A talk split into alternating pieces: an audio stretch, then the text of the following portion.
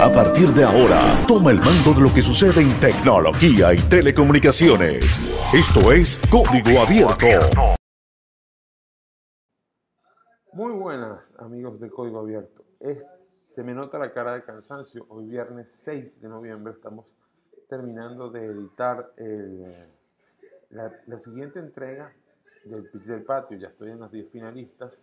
Esto vendría siendo la semifinal, quizás, no lo sabemos pero entregué el primer capítulo de lo que sería el podcast de Código Abierto. Y ha sido interesante porque hemos crecido, hemos aprendido a, de alguna manera, a desastrarnos de algunos formatos y estamos muy contentos. Pero el programa tenía que ser de 10 minutos. Hicimos varias entrevistas y tuvimos que prácticamente dejarlas por fuera.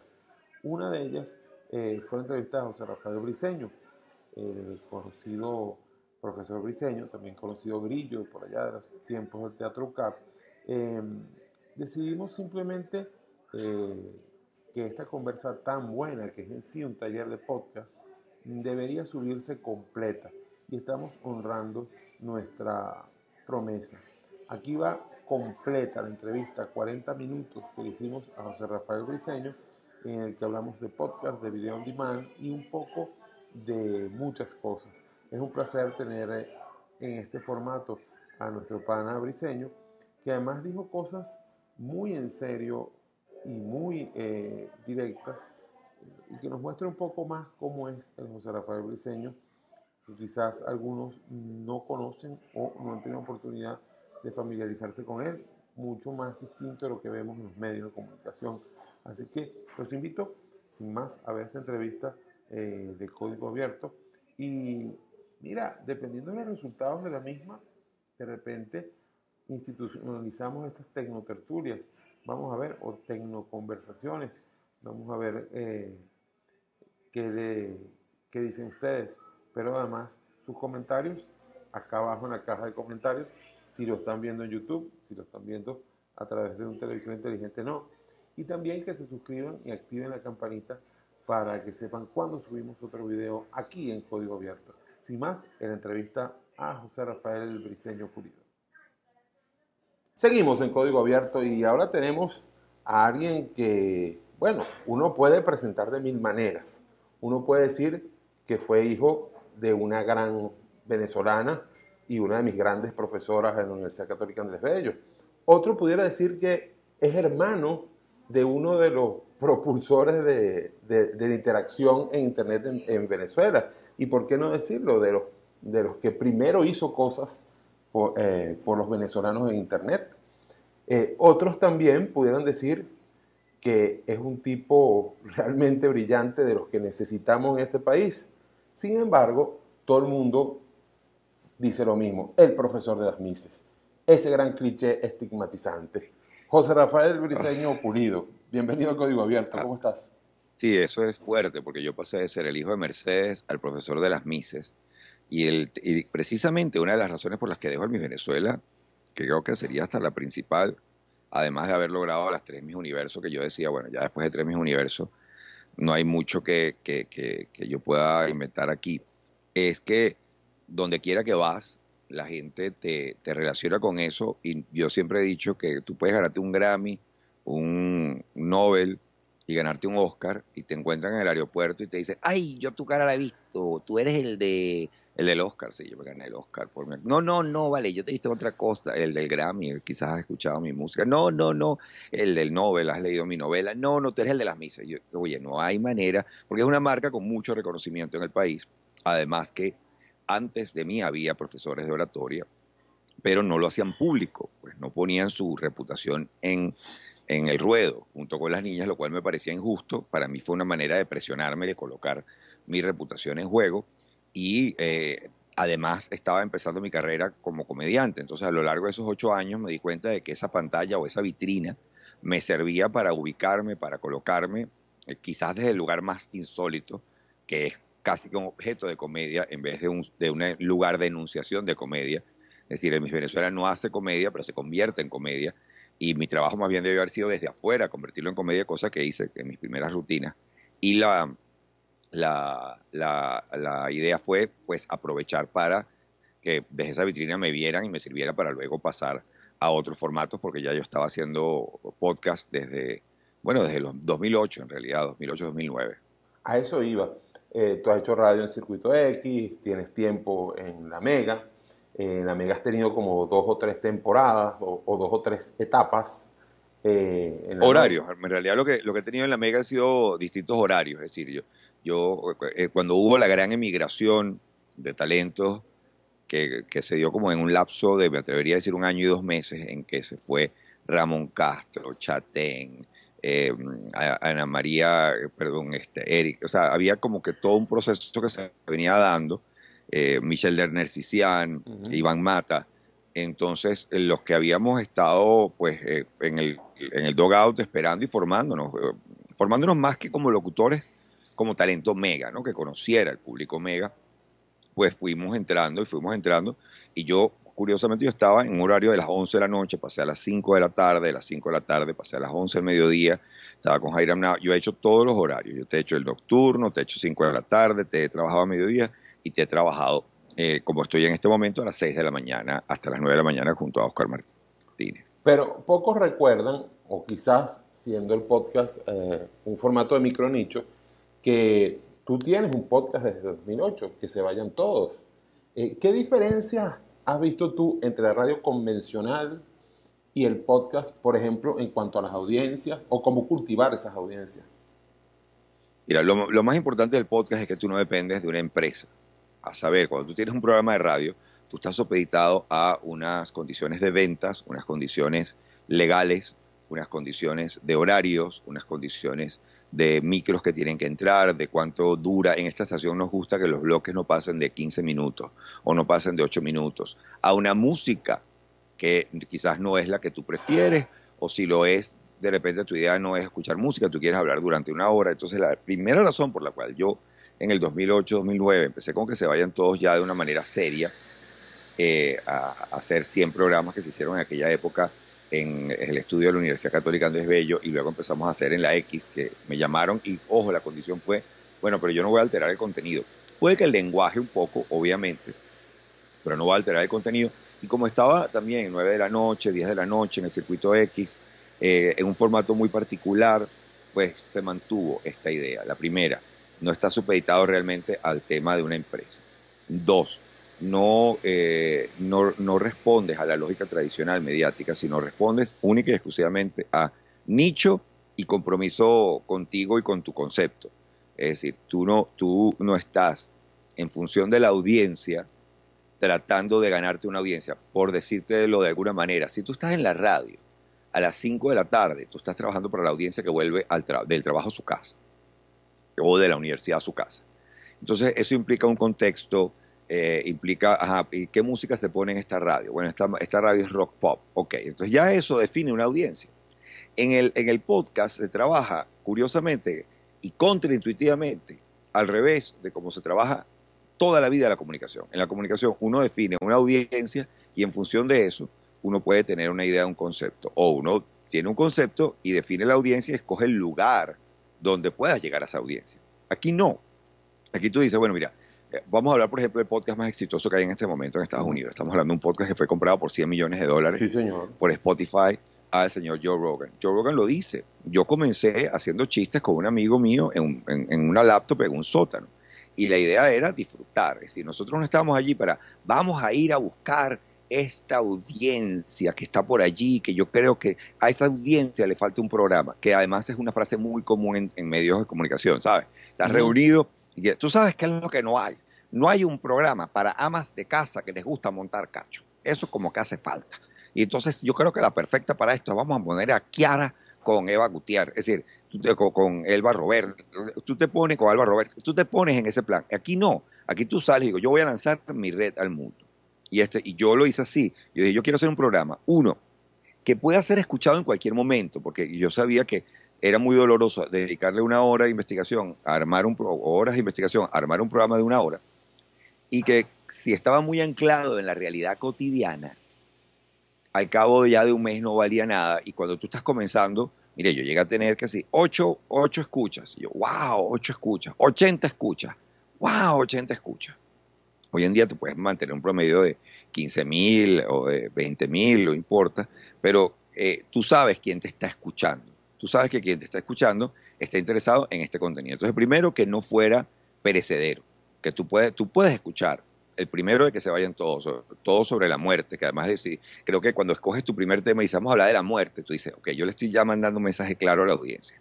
Aquí no estamos en pop, aquí no estamos en, vamos a hablar de las cosas que nos gusta eh, escuchar a primera vista o, del chiste fácil, vamos a hacer humor con la muerte, vamos a hacer humor con la Biblia, vamos a hacer humor con eh, mitos griegos, vamos a, vamos a buscar que haya, que haya masita. Número dos, eh, la estupidez humana es una de mis obsesiones toda la vida en la comedia. Entonces, que fuera una historia de la estupidez humana, donde cada tema terminara con la pregunta, ¿dónde está la estupidez en este tema? Y eso de alguna manera nos permitía ubicar un, eje que nos, que, que ojo, que da para muchísimo. O sea, tú con la estupidez humana, nosotros hemos hecho temas desde guerras provocadas por animales hasta las peores estafas de la historia, hasta los monstruos más ridículos de las películas, eh, que es el último episodio que hicimos, o los test de izquierda o derecha en internet, y acabamos de hacer el que está saliendo esta semana para Patreon, que sale el lunes para todo el mundo, el lunes para todo el mundo, es un test, cada uno de nosotros hizo un test y lo fuimos haciendo en vivo con la gente que se conectó con nosotros por Zoom. Entonces tú tienes, uno, una idea de que no fuera perecedero, dos, eh, un dominio completo del formato, y tres, una temática que, eh, con la que tú estuvieras contento. Entonces tú sales a ver quién a quién le interesa esto, que es muy distinto Sales a buscar definir, hay un hueco y nosotros vamos a llenarlo con este contenido.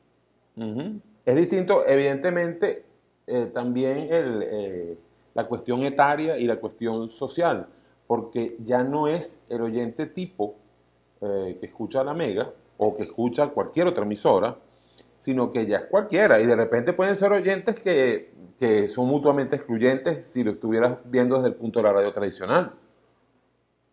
Y esto que no hemos entrado todavía en el tema de lo que ocurre cuando tienes un Patreon, pero en el tema del podcast tienes este tema etario y geográfico.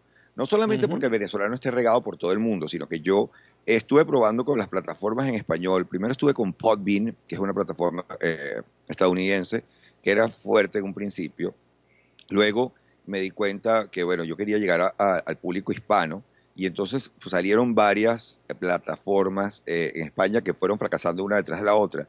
Creo que es eh, podcast.es y luego Podsonoro, hasta que finalmente apareció Evox. Evox lo ha logrado hasta ahora, por, quiero decir, ya tiene bastante tiempo.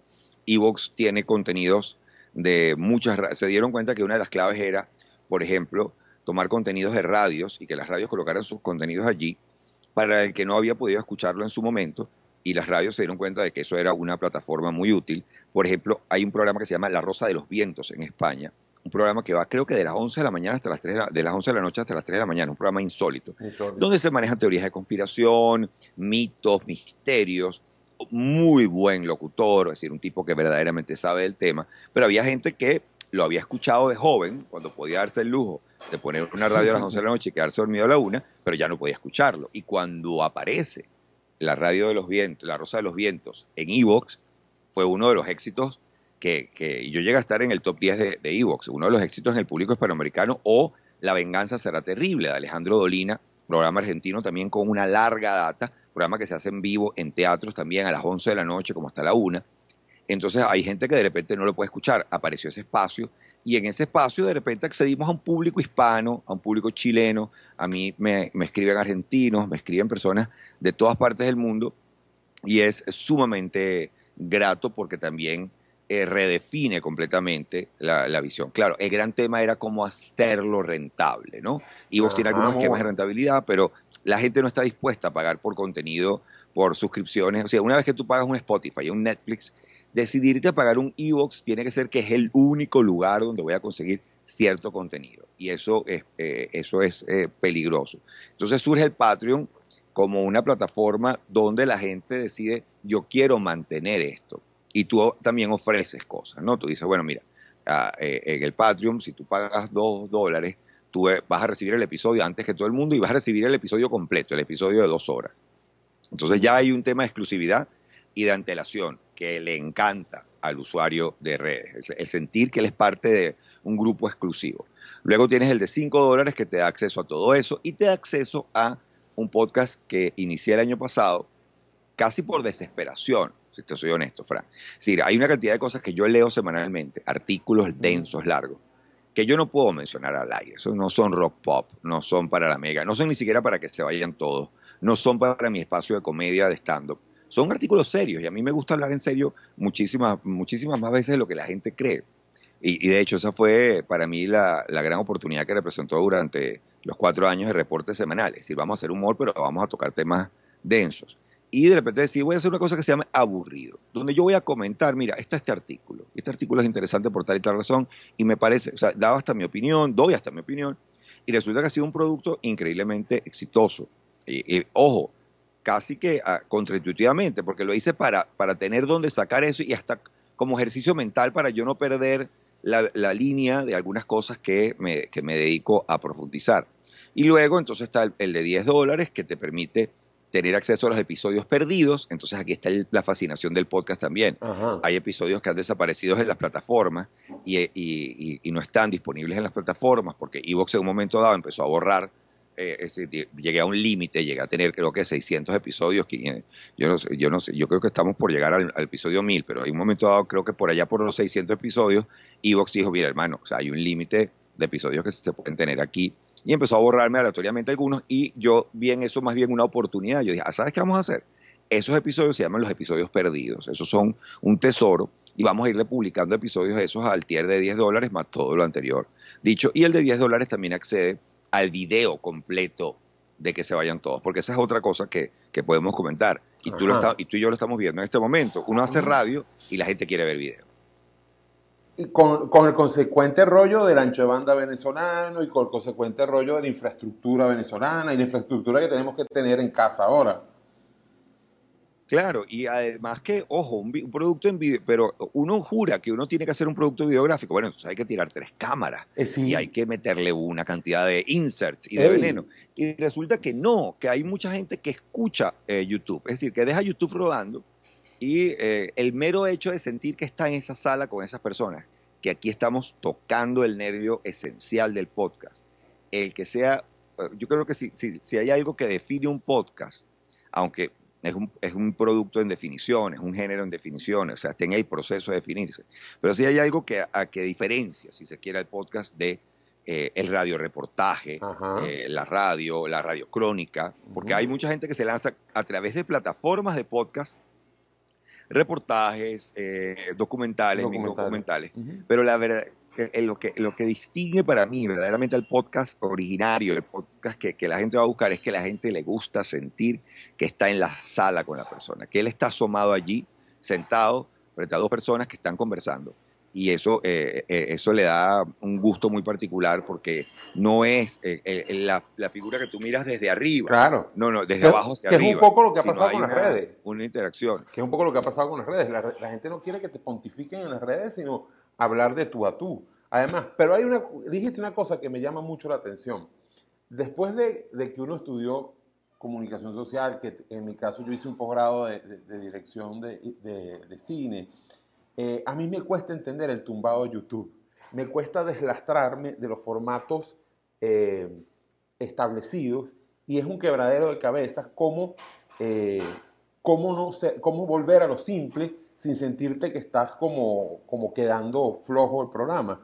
¿Cómo has hecho tu Sí, es como porque uno siente que está haciendo un registro, al, final tú estás haciendo un registro audiovisual, en lo que te tienes que preocupar es, bueno, qué niveles de, a ver, qué niveles de,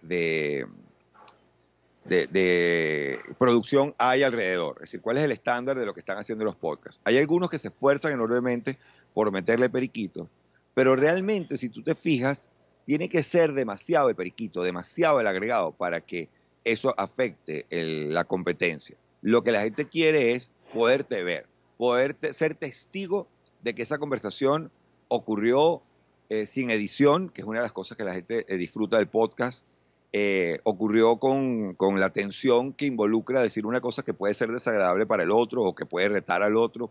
La gente quiere ser partícipe, entonces uno no, uno tiene que dejar de quebrarse la cabeza en cuanto a cuál va a ser el formato, colocarlo y luego tú vas viendo, o sea, a veces yo, yo a la editora le pido, eh, porque ya yo no lo edito, yo lo editaba antes, mira, agrégale imágenes aquí, aquí, o sea, agrégame un complemento, para, porque sobre todo cuando hago mención de cosas que la gente no puede creer, o sea, que la gente no me cree que existe tal cosa. Entonces yo le digo, mira, la estatua más grande del mundo, que en realidad está en la India, entonces vamos a poner la foto porque la gente no se lo cree, la gente cree que es la estatua de la libertad o, que, es, que, es, la Virgen de, de Valera, qué sé yo.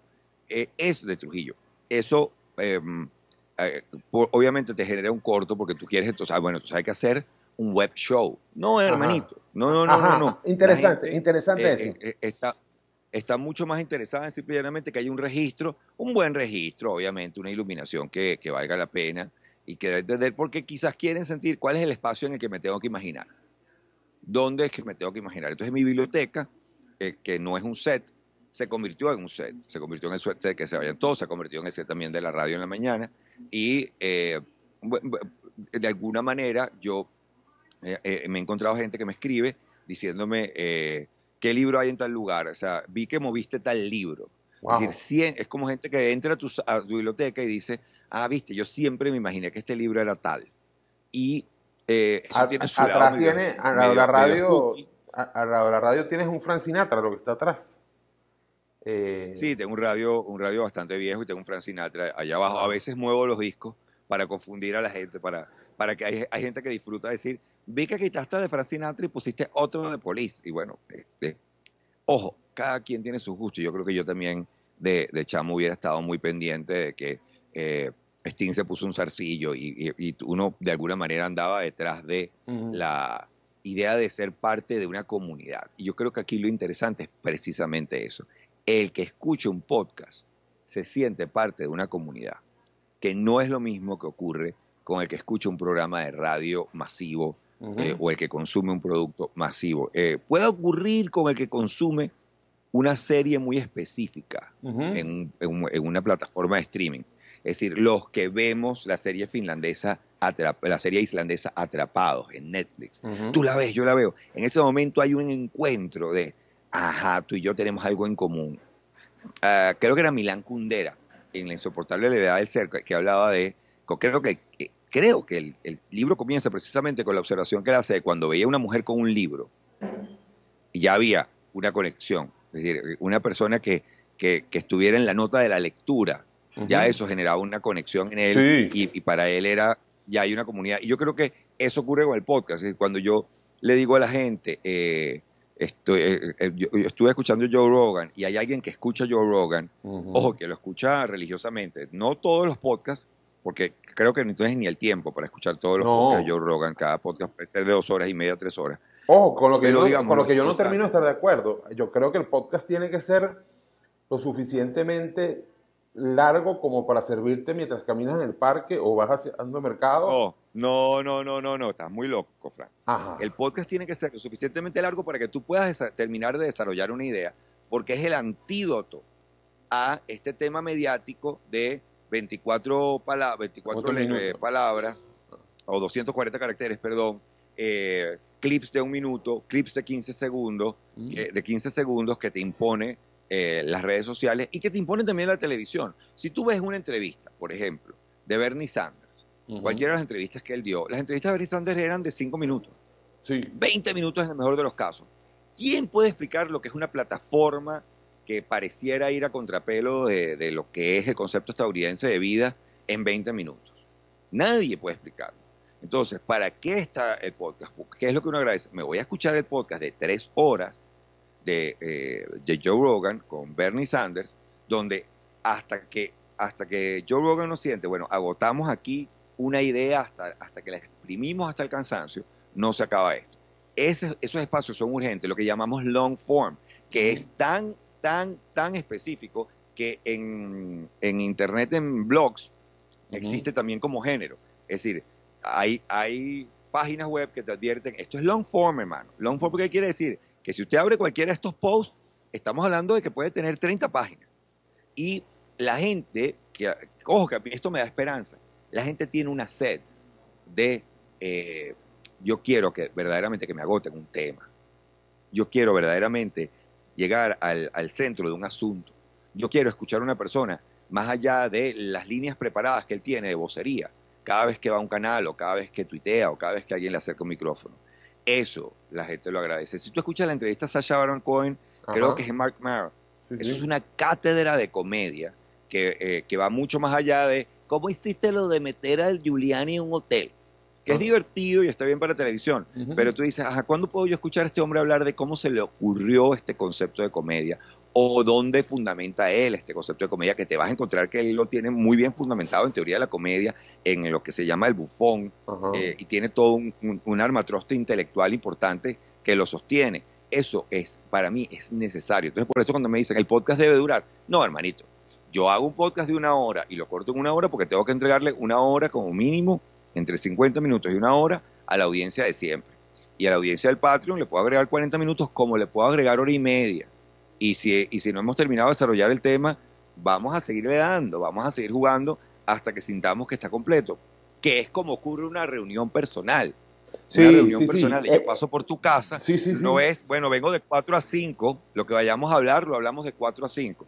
Eso no es un amigo, eso es un pana, un conocido, un contacto del trabajo, y esto es lo que yo creo que hace que el podcast, eh, con tantas cosas contraintuitivas, salga a, flote. Y como siempre, el podcast cuando arranca no es económicamente rentable, a menos que seas una superestrella de Hollywood y te esté buscando una plataforma para que hagas un podcast y te quiera pagar. Generalmente, si tú agarras cualquiera de los podcasts que son exitosos en estos momentos, ninguno arrancó haciendo dinero. Eh, son podcasts que arrancaron primero que nada, y aquí son casi que menos, que menos comunicación y más arte, fieles a sí mismos, fieles a lo que yo quiero decir, fieles a lo que yo quiero plantear, y después si se acerca un patrocinante, chévere. Pero ah, también hay una razón de ser del podcast, que es que el artista o el comunicador contemporáneo está tan limitado en muchas de las plataformas en las que trabaja, radio, televisión, redes sociales, eh, todo el tema de, por ejemplo, en los podcasts es de mal gusto ponerse políticamente correcto. Es decir, criticar el podcast tal, porque ¿cómo se le ocurre decir en tal podcast? Anden a, eh, a, lavarse ese paltó este es un espacio que primero que nada, para que usted lo sintonice, usted quiere, tiene que querer entrar, porque es un espacio de la persona. Él almacena, él escogió una plataforma donde ponerlo y esa plataforma es prácticamente una nube, esa plataforma no tiene mayores condiciones. Entonces, es un espacio en medio de este clima de lo políticamente correcto que le permite a uno eh, expresarse con mucha mayor libertad a un público que te va a entender porque tú no estás pendiente. O sea, si alguien dejó de escuchar el podcast, a menos que no lo escuche nadie, pero si alguien dejó de escuchar el podcast y se fue, para ti no hay ningún problema, porque tú no estás aquí para arrastrar gente, tú estás aquí para emitir, para poner allá afuera una cantidad de cosas. ¿Qué problema te trae? Bueno, que cuando tú haces varias plataformas, por ejemplo, cuando yo agarro un clip de que se vayan todos y lo pongo en mi Instagram, de repente ayer apareció un comentario que, oye, vale, menos groserías. yo, oye, lo que pasa es que, claro, estoy sacando de un formato, y lo estoy poniendo en otro. En YouTube nadie me pone menos groserías, nadie. En el Instagram sí, porque hay gente que me sigue por el comentario político, por el comentario eh, institucional, por el comentario de cómo se vive. Entonces ahí uno tiene que aprender a, oye, cuando me traigo este contenido aquí, de repente un pitico, una cosa o una edición, déjame ver cómo lo hago, porque hay que reconocer que esa es otra audiencia que está entrando a Instagram para no encontrarse con lo que se encontraría en un podcast. ¿Nunca te ha pasado eh, que tú empiezas a hacer una entrevista con un plan y el plan se va para el cipote viejo como este, pero que disfrutas mucho más. Eh, no, claro. Tienes un invitado tan divino como yo, eso, eso pasa muy a menudo. O sea, eh, pasa porque eh, aquí yo creo que cuando tú quieres hacer la distinción entre podcast y radio y, los distintos formatos, creo que la principal distinción, distinción, además de quién es el dueño de la plataforma, quién pone las condiciones, en este caso es el talento y no la producción, no la gerencia, está también el tono de que se acerca. Si yo me acerco a un podcast, yo fui, mira, velo de una manera, una radio es como un centro comercial. Tú la aprendes y tú rápidamente te puedes mover entre unas franquicias que tú sabes muy bien qué es lo que ofrecen. Tú lo tienes muy claro. Que son los circuitos un Podcast es, un podcast es una tienda en el centro que queda bajo un puente. Tú tienes que meter en internet, tal, agregar una, un RSS, que a mí me encanta que el nombre siga siendo casi que en clave, un, RSS feed. Obviamente hoy en día hay mecanismos mucho más sencillos para suscribirse, está Spotify, etcétera, pero de alguna manera hay un asunto de underground, de eh, subversivo, en que yo escucho tal cosa, voy a tal lugar y esto no lo escucha todo el mundo. De hecho, ahí está, eh, eh, eso es yo creo que otro de los temas. Y en cuanto a tono, eh, hay, un, hay un tono donde tú no estás pensando en transmitirle ánimo a la gente, porque estás luchando contra la distracción que puede tener el conductor mm, viendo su reloj, oyendo su celular, o la señora, la ama de casa que está en ese momento probablemente cocinando o de repente la llaman, entonces tú quieres ganar su atención o tú quieres estar presente.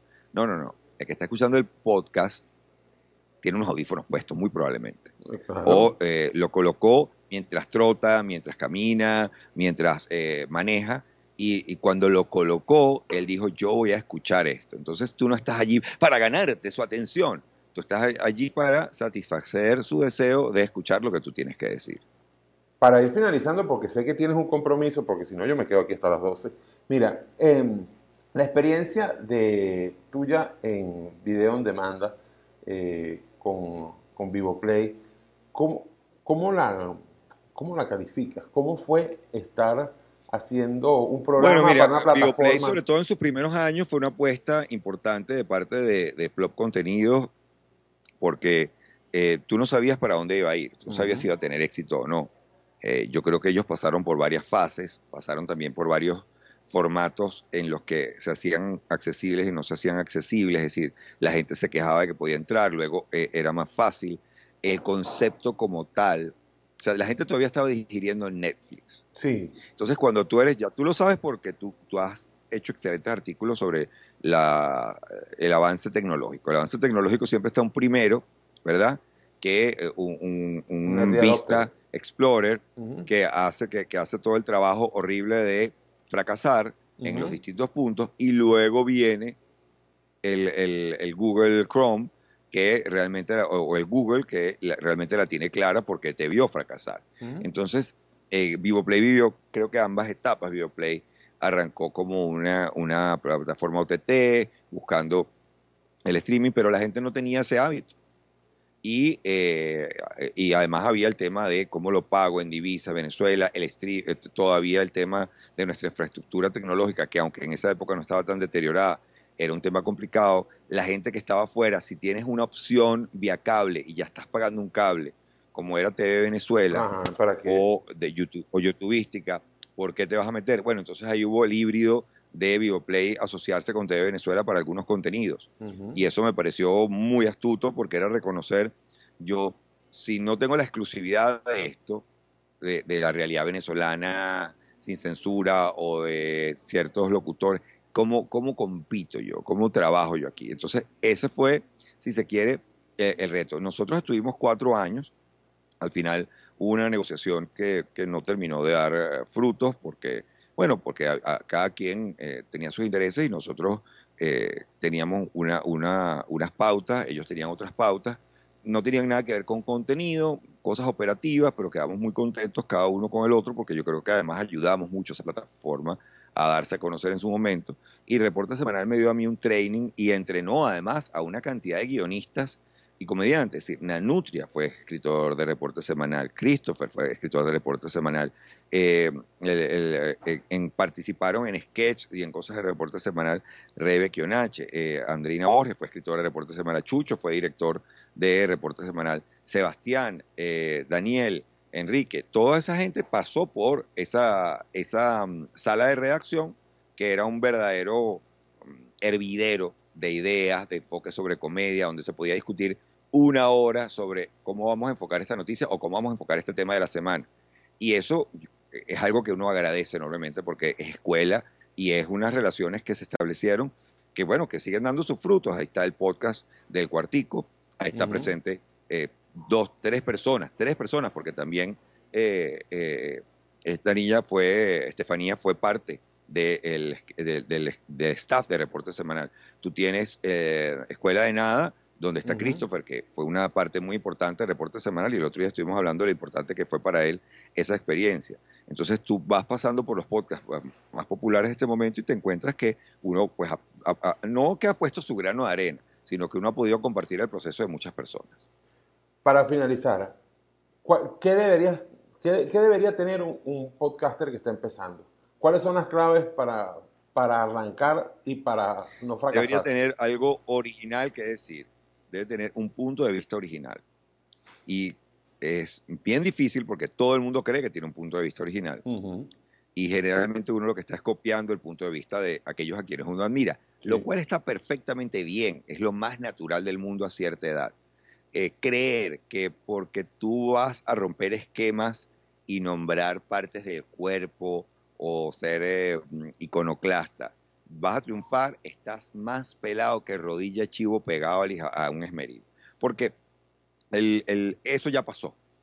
Ese momento ya pasó, el momento de la irreverencia como único magneto de una eh, de un producto audiovisual para que la gente se acercara porque tienes que oír las cosas que dices, muy loco. Eso ya no es suficiente. Tú tienes que tener un punto de vista original. Estás compitiendo contra una cantidad de voces que están eh, presentes hace un tiempo ya allí y que han, han hecho sus nichos. Es lo mismo que pasa con los youtubers, Frank, que hay una cantidad de youtubers que dicen, voy a sacar tal, yo, yo me he abstenido de sacar productos porque digo, ¿qué, voy a, sacar como contenido youtubístico que, que, no se está haciendo mejor inclusive en otros lados, que alguien que tenga el tiempo para hacerlo? No lo sé. Puedo, creo que, que hay un gran riesgo, que es el que la gente crea que se la está comiendo porque dijo una grosería o porque el tema es zoofilia eh, con peluches y no determina desarrollar un punto de vista original. Entonces volvemos al punto cero que nos decían en la escuela de comunicación social, Frank. Hay que leer, hay que consumir otros contenidos que no son los que consume todo el mundo y, y, con eso no me refiero a los comediantes locos que tú escuchas, sino que verdaderamente te tienes que sentar a leer, a ver documentales, a desarrollar un punto de vista crítico, porque además no basta con leer y consumir medios, tienes que hacerlo de una manera crítica, haciéndote preguntas de por qué yo estoy creyendo en esto, si realmente estoy creyendo en esto, eh, por, qué, las teorías de conspiración no son ciertas, porque todos nos reímos, ajá, pero ya va, ajá, pero ¿por qué dice que no son ciertas? Porque en algún momento hay teorías que la han pegado. Eh, tienes que consumir medios y a la vez tienes que desarrollar tu aparato comunicador, tu mirada, tu voz, quién eres tú, y por eso muchos de los mejores podcasters, o sea, tú te pones Joe Rogan, Mark Maron, son tipos que provienen de haber hecho televisión y estar en los escenarios constantemente. Entonces son comunicadores cuyo aparato comunicacional está caliente todo el tiempo. Pensar que tú una vez a la semana te vas a parar frente a un micrófono y vas a tener esa calidez, esa conexión que esto requiere. Y luego vas a pasar seis días en los que estás editando, eh, haciendo difusión de redes, porque lo más importante es mercadearlo. Y luego los seis días vas a volver a tener esa energía que hace falta. Tú estás muy loco. Esto es un trabajo que exige. O sea, ¿tú crees que yo disfruto hacer muchos de los shows que hago por Zoom? Siendo una persona que ha tenido 400 personas, 1600 personas enfrente en, en un público. No, para nada. O sea, lo disfruto en la medida en que sé que hay gente allí que está conectándose con lo que digo, pero es un trabajo horrible desde el punto de vista comparativo. Es decir, es como que eres un piloto de Fórmula 1 y te ponen a conducir en un canal de, un, de un solo canal donde tú no ves al de atrás y nada más tienes tres cambios. Sí, sí. Entonces, pero ¿por qué no puedo dejar de hacerlo? ¿Y por qué estoy yendo a Pispa los viernes a presentarme eh, y, ser parte de, de, ser el host de un espacio de comedia los viernes? Porque tú no puedes dejar que este aparato se apague. Este es un aparato con que tú dejes de hablar dos semanas. Tú, tú ya has perdido eh, reflejos, velocidad, ritmo, energía. Entonces, otra cosa que necesita el que vaya a hacer esto es entender, esto es de todos los días y no se logra la primera. Jamás se logra la primera. Son casos muy aislados y generalmente son un brillo en la olla que luego se apaga. A flash in the pan que luego, ¡pum! One Night Wonders. Gente que la pegó, tres meses tal, llegó Spotify tal, le dieron no sé cuánto dinero y se le apagó. Se le apagó. Y lo otro es no, eh, el público venezolano afuera, que dice, que hay tantos venezolanos afuera, voy a trabajar para ellos, tiene su límite, tiene su límite de capacidad de consumo. Tienes que pensar más allá del el público natural que tú te imaginas. Yo creo que ya es la hora, no de pensar que, voy a trabajar para el mundo hispano, pero voy a trabajar para los otaku, de donde vengan, por ejemplo. Voy a trabajar para los fanáticos de la historia, los geeks de la historia, de donde vengan y eso, eh, eh, eso ya te da norte. Entonces hay que tener un norte y hay que tener una brújula. Y eso no se tiene tan rápido a temprana edad, a menos que seas una persona excepcional. Entonces mi miedo con la cantidad de chamos que están, voy a hacer un podcast que me lo mandan. Y me da cosa, porque yo no tengo el tiempo para escuchar el podcast los demás, pero tú no tienes idea de mi buzón ¿Cuánta gente me dice, eh, eh, hermano, yo, yo, no termino de escuchar mi propio podcast y voy por el episodio 1000? Voy a, escuchar un podcast que me acaba de llegar cuando tengo que preparar un podcast, un segundo podcast que se llama Aburrido, un programa de radio de la mañana de tres horas y las rutinas de comedia, los materiales que voy estrenando, que voy probando los viernes en la noche. Además de ser papá y escuela en casa, está muy loco, pero me llama la atención la cantidad que llega y digo, es muy difícil pensar, creer que toda esa cantidad de podcasts que llegan eh, tienen algo original que decir. Bueno, muchísimas gracias, José Rafael. La verdad, te prometo una cosa. Esta conversa la voy a subir completa a YouTube porque esto no se puede editar sin que pierda la esencia. Para los tiempos de radio sí voy a tener que hacer... Yo sé, yo me vengué, yo me vengué de que yo también vivo con los tiempos de radio. Mira, yo eh, eh, acepto tu promesa, pero prepárate para leer las respuestas, porque ahí vas, a, ahí vas a obtener de todo. Pero eso es bueno, porque, a ver, mi angustia actual es cómo formatear el contenido a estas nuevas caras y además cómo deslastrarme yo de los mitos que tengo ya desde hace años eh, trabajando en, en medios. Entonces, no es sencillo. Entonces, ese es el Bueno, tú siéntate, cierra los ojos y piensa en la cantidad de cosas que has dejado de decir al aire, porque el aire no era lugar para decirlas. Y te vas a dar cuenta que en algún lugar de tu cerebro, Frank, yo estoy seguro, hay una lista como una paginita de Excel como de unos 38 renglones que tienen una cantidad de cosas de las que has querido hablar y has sentido, este no es mi perfil, este no, pero sigue siendo tú. Y yo creo que ya la gente va al consumo de, no de personas como productos, que es lo que habíamos estado haciendo durante muchos años convirtiendo a la persona en un producto, a la persona en una marca. No, hermano, yo no soy una marca, yo soy un agente. Y un agente tiene ángulos que a la gente no le gustan. Y esos ángulos también hay que mostrarlos. No todos, Oye, pero no ese, todos. Ese fue uno de los traumas que tuve yo cuando hice humor. Eh, a mucha gente no, le, no, les, no les parecía que el periodista serio hiciera humor. Y créeme que tuve mucha resistencia. Incluso de los propios comediantes. ojo, ahí tienes que escoger, ahí tienes que escoger cuál es tu principal cara ante la sociedad y tienes que escoger cuál va a ser la primera palabra que aparece en tu video de Twitter o de Instagram. Es comediante, es periodista, es locutor, es comentarista, es bailarín clásico. Y en eso no se trata de creación de producto, sino de priorizar hasta para, por el bien de uno mismo, por el bien de uno mismo. Te tengo que dejar bien. Mario, un abrazo. Muchas gracias y esto lo verán completo en YouTube y después veremos cómo lo editamos. Saludos, un abrazo.